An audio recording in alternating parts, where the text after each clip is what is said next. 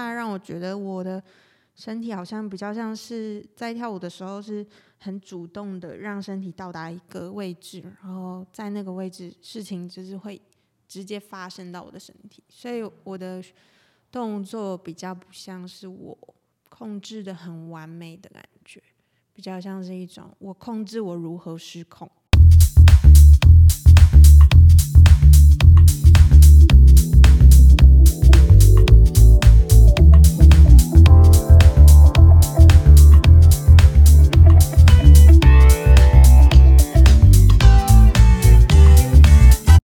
欢迎来到舞蹈无边界的节目现场。那今天呢，我们要来访谈一个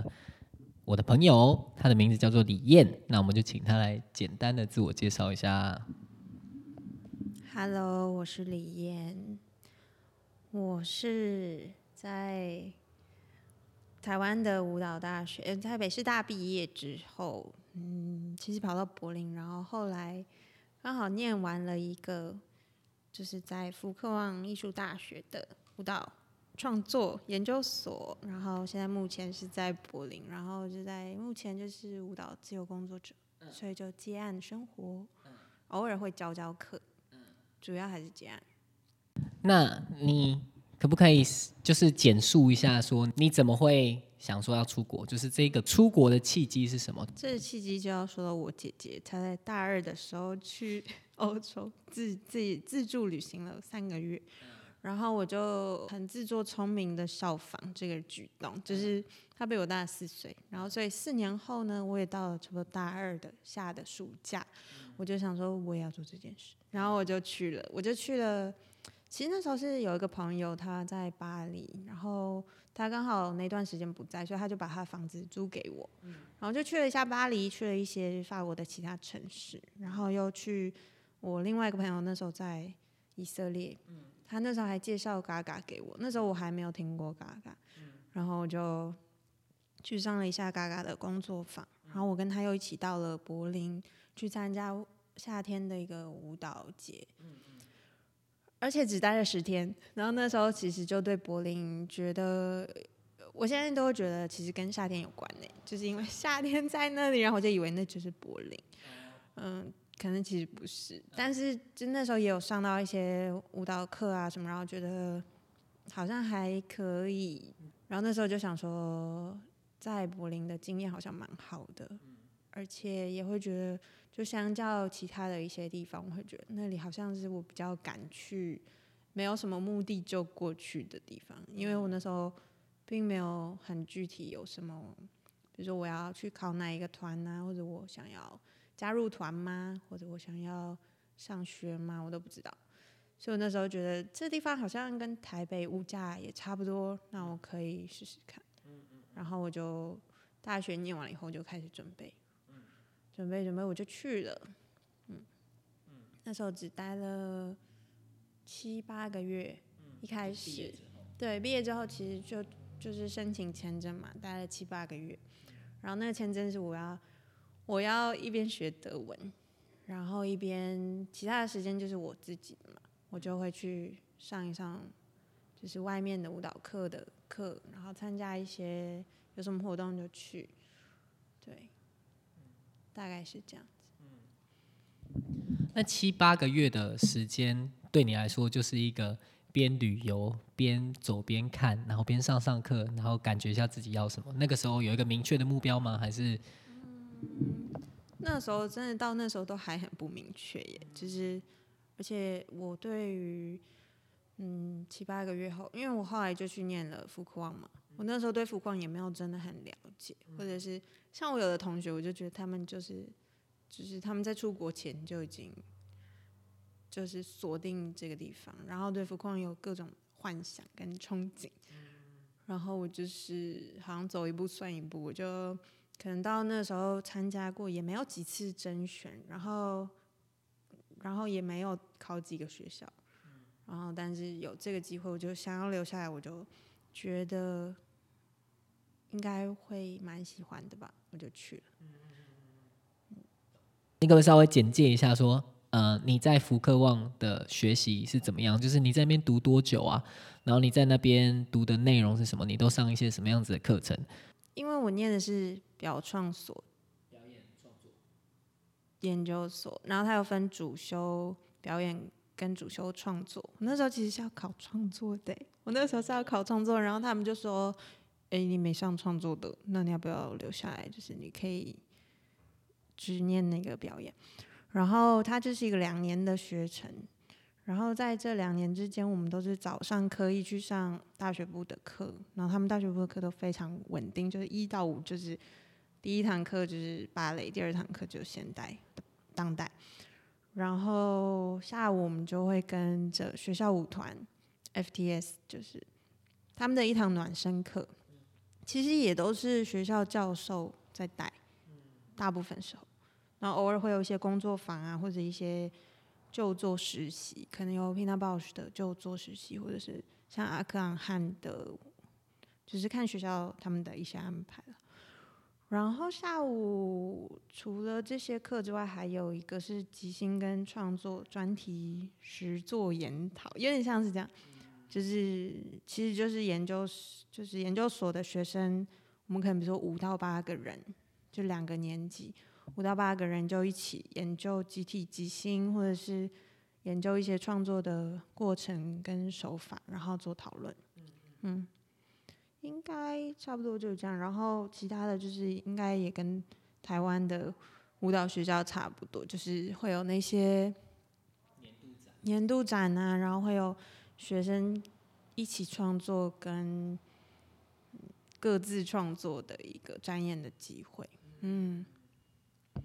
我自己个人的好奇啦，就是说你那你们毕业也是要自己办一个，因为因为如果你是在台湾的研究所毕业，要毕业的话，就好像表表演应该都是自己办一个自己的呈现这样啊，在那边也是这样吗？我们没有哎、我们嗯，我想一下，应该是创作主修的人，他们就是帮学校舞团编舞，然后表演主修的人，我们就是会合起来一起参加两年，就是每一年都会有，就是他们学校安排了一个线上线上嘛，反正可能是蛮重要的编舞，或者是也有可能是其他学长姐推荐的编舞，然后来帮我们做一个排练，然后那个就是那个就是我们的毕业制作或者是学年的一个演出。你也读过台湾的大学嘛，也是舞蹈系的大学，北师大。然后你后来就去福克邦读研究所，那你觉得这个读书在这两个地方读书，或者在这个两个地方跳舞的差别是什么？可是我觉得这个差别有可能就是个人因素会大于环境因素、欸。我自己觉得我可能在到了福矿之后，因为福矿，然后他们还有一个其实学校很有名的有名学校比较主要的一个技巧，舞蹈技巧是 use later technique，就是跟 c o t i o s 有关，就是克特尤斯就是编了绿桌的这个编舞，对。然后还有跟用，其实也有一些，就是他们当时比较像是用动作分析或者拉邦舞谱的一些，就是一起推敲研究出来的一些技术。我还蛮喜欢那那一些东西的，就是它让我觉得我的身体好像比较像是在跳舞的时候是很主动的，让身体到达一个位置，然后在那个位置事情就是会直接发生到我的身体，所以我的。动作比较不像是我，就是去训练，然后表达到一个形体，或者我做出一个很完美的、很平稳的、很滑顺的一个动作，比较不是那种控制的很完美的感觉，比较像是一种我控制我如何失控。对，对我来讲那个很有趣，对，但我不晓得，也许我自己就是时机到了一一定的时间点，我才开始。比较关注就是控制力跟控制力怎么样退到后面去，然后但那还是当然还是一种控制，对。他们的训练听起来像是一种即兴的系统的技巧，就是好像是很像很类似嘎嘎这样。不过我好奇的事情是你刚刚说的那个 technique 是怎么样子？你可不可以再多分享一点点啊？它其实是一个历史悠久，就这个学校它已经它创校应该到现在九十四、九十五年了吧，所以那个 technique 其实，嗯，某种程度上也有很多人会一直讨论，就觉得，因为它看起来是一个有形的，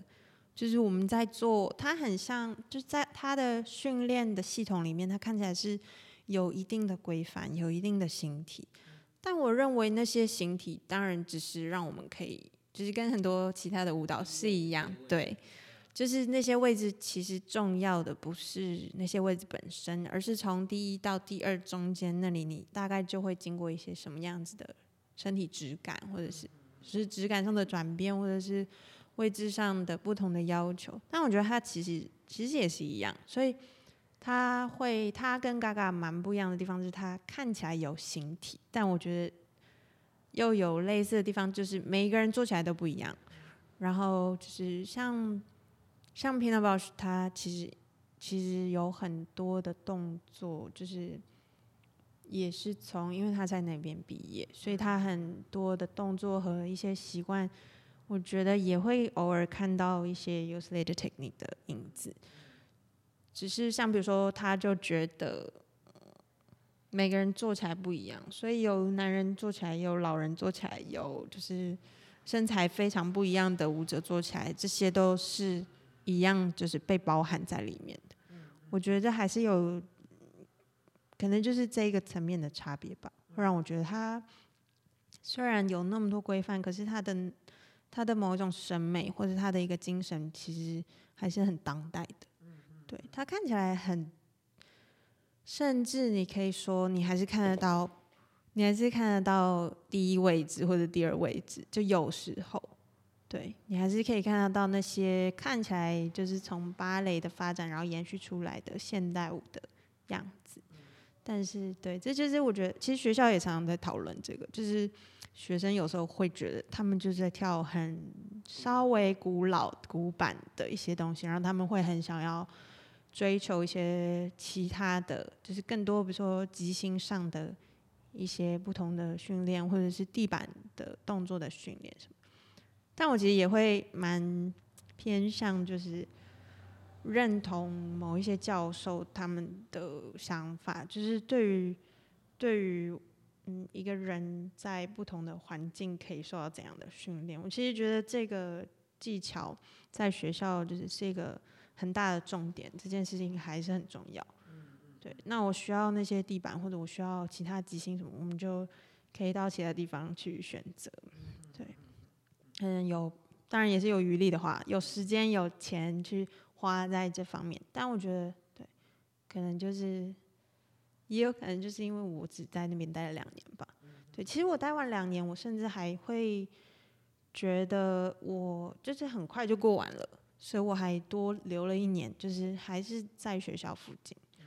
对，在福克旺所接受到这样子的训练，以及这样子的 technique，嗯，他有没有或多或少就是影响到你，就是毕业之后的工作？比如说，因为这个 technique，所以你有办法在你的工作上，嗯，比较得心应手之类的。刚毕业的时候有跳了一个作品。是就是一个客席编舞，呃，客席教授，他本身也是编舞家。然后那时候跟他的一些他编舞的方式，然后还有他怎么样把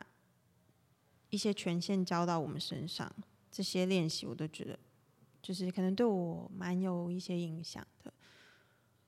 嗯，可是其他方面我会反而其实觉得就很幸运，可能我自己。有兴趣的事情跟学校的某一些东西有点重叠，所以会会很自然而然的觉得，在学校得到很多东西，可以很具体的有方法去接近我想要的的那些创作者。我们来聊聊你就是毕业之后的事情好了，就是你接到第一个案子是什么？然后你可不可以稍微？聊一下这件事情，然后你是怎么接到的啊？然后这个内容是什么啊？有没有让你很印象深刻的事情？因为我后来就是毕业之后，我有换了一个城市，所以其实可能因为这样，所以学校跟我接案的关系就没有那么大。因为你就换了一个位置，然后那那些人可能也不太认识你，就没有看过你表演或什么，所以我觉得大部分还是透过透过甄选，对。然后我接，比如说像我那时候，我有遇过第一个案子，通常都有很多比较短的。然后第一个案子是是一个编舞，他是意大利人，然后他在柏林跟意大利之间，我们做了两三个阶段的排练。然后他用了他找了一个戏剧构作，然后找了一个人帮他理了一些剧本。但我们那时候还是以这个剧本为参照，然后。用一些即兴的方式，有团体的一段什么什么舞，然后再有一些 solo 或者有一些双人，然后中间再找一些关系，然后慢慢补足，就去去完成的一个作品。然后另外还有我们有参加了，我有参加了那个 v i l i Donner，他是一个奥地利的艺术家，他在很多不同的城市有一个系列的作品叫做 Bodies in Open Spaces。在想有没有讲错，应该没有。但他有来，他们有在，我记得他们是在基隆有做过，哎，嗯，其实就是他他们会甄选一群人，它是一个户外的表演，然后主要就是在一个街区里面绕一绕，绕不同的路，然后带着所有观看的人一起经过一个固定的路线，然后所以每次观看者抵达现场的时候，就会看到一些人影在。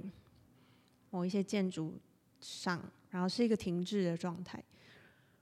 是一个可能爬得很高，然后塞在一个角落，或者是塞在嗯有点上下颠倒，或者是很多人体堆叠的，塞在某一个空间，或者是一个很高的地方，然后主要应该就是一种用人体在衡量城市间的建筑和空间的关系。然后，因为我们那时候会。我们是戴一个帽 T，穿一件帽 T，然后会把头部遮起来。我后来就是听才发现，他其实是想要让，因为就看不到头发，然后看不到，不会看到太具体的面孔。对，就很中心，就是可以去掉那种个人的事情。然后还有就是头发不会垂坠，所以会去掉地心引力的。跟人体的互一种互动关系，我觉得蛮有趣的。那那一个作品你们排练多久啊？那个有点游走式的这个这样子的作品，你们排练多久？是在哪里演呢？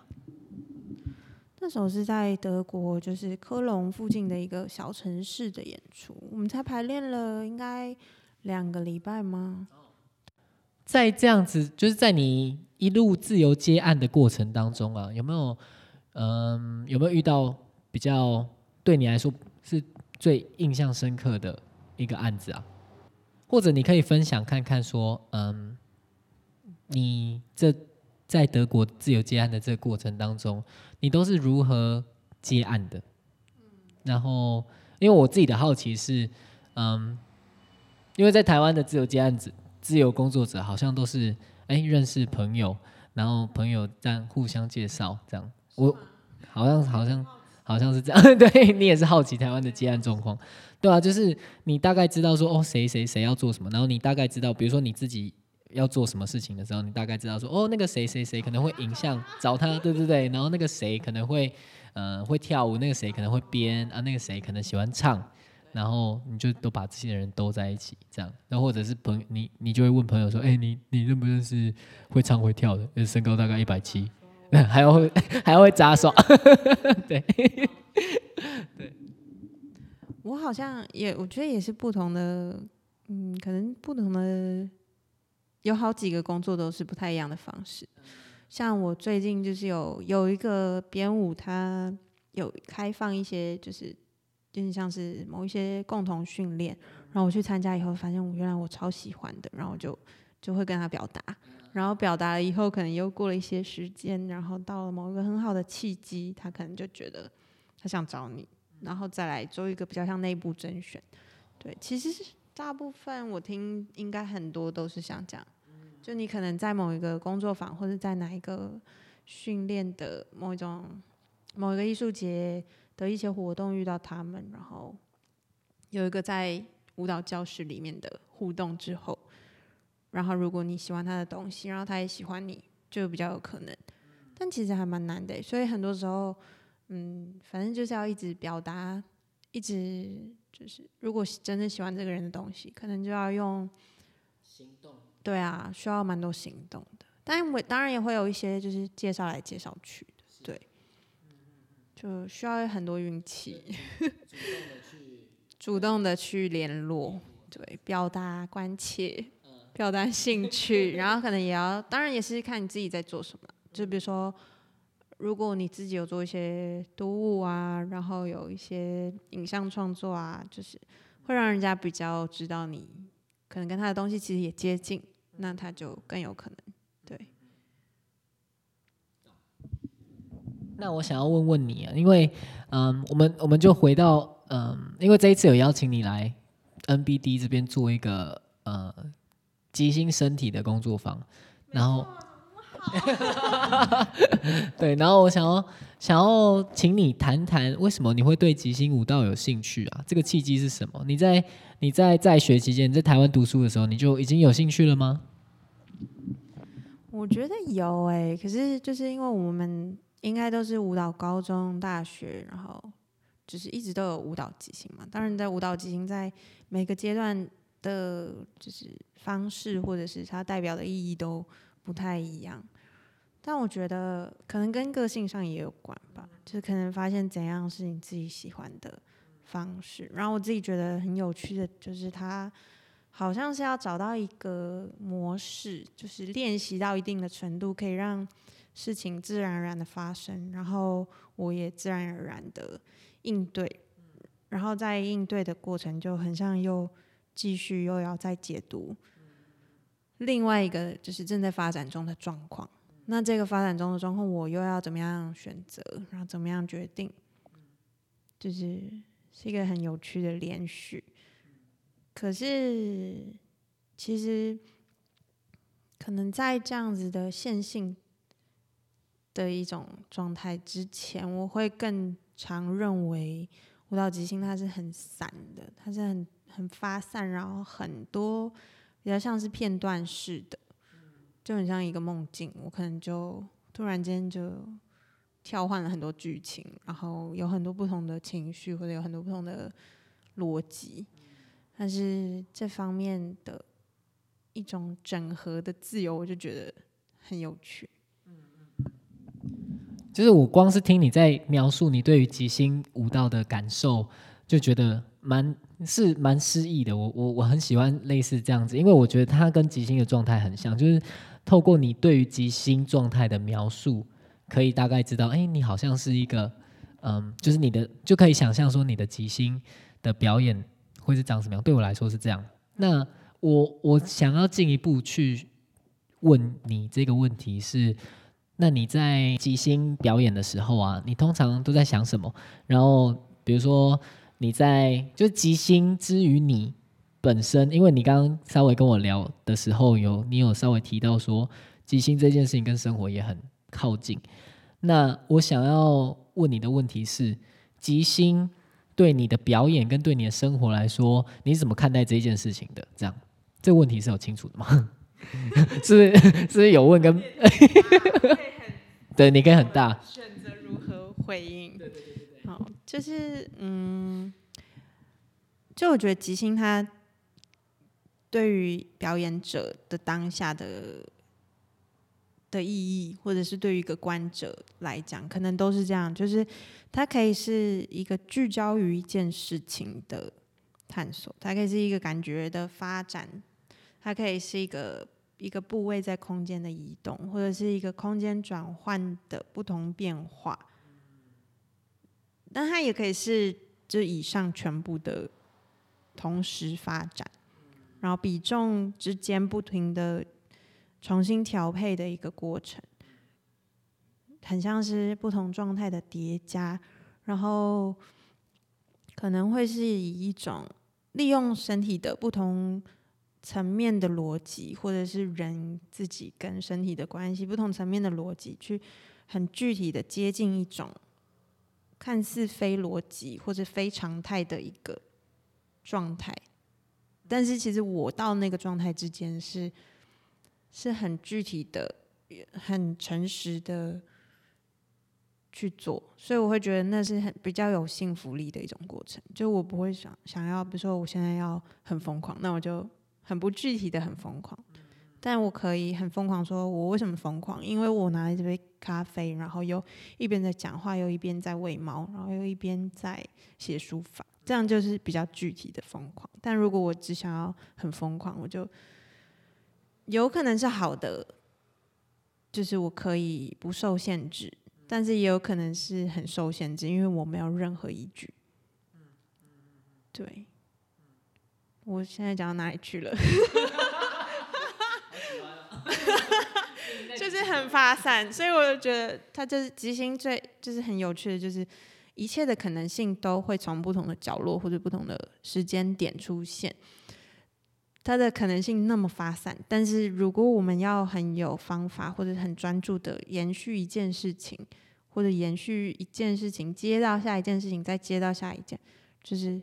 中间那个变化，因为我没有特别限制，没有特别太主动的控制下一个要是什么要来，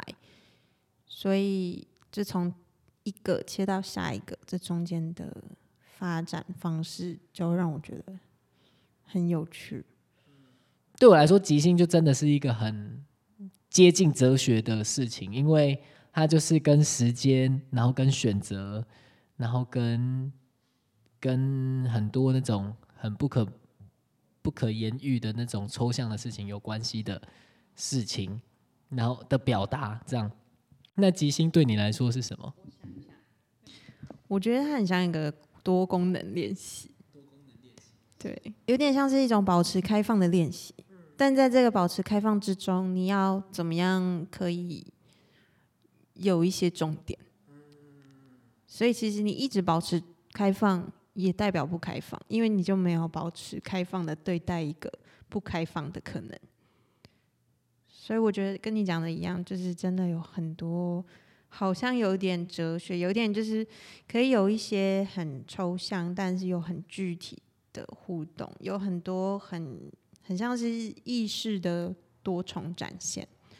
有意识怎么样切换？但是因为这个切换之中，人体又不是，就人体在我观者的角度来看，它又不是切换的。然后这个表演者的角度也是，其实身体的从这一刻我走到那里，这中间这一步都是很连贯的。所以我觉得是这一种片段而连贯的感觉的经验。会让即兴这个生活方式或者是运动方式跟思维模式有很多不同的角度可以切入。那我好奇，那我好奇，就是我因为我刚 我觉得很棒，我很喜欢啦，认真的，认真的。只是我们在谈我们在讨论的东西啊，有一点摸不着边际，所以好像会很像就是坠入我们自己。内心的 murmur 之后又再跳出来，这样。但是我我我是可以理解的，就是我我喜欢这样子的事情。应该说，嗯，应该说，我觉得对于这样子的这样子的事情的理解很重要。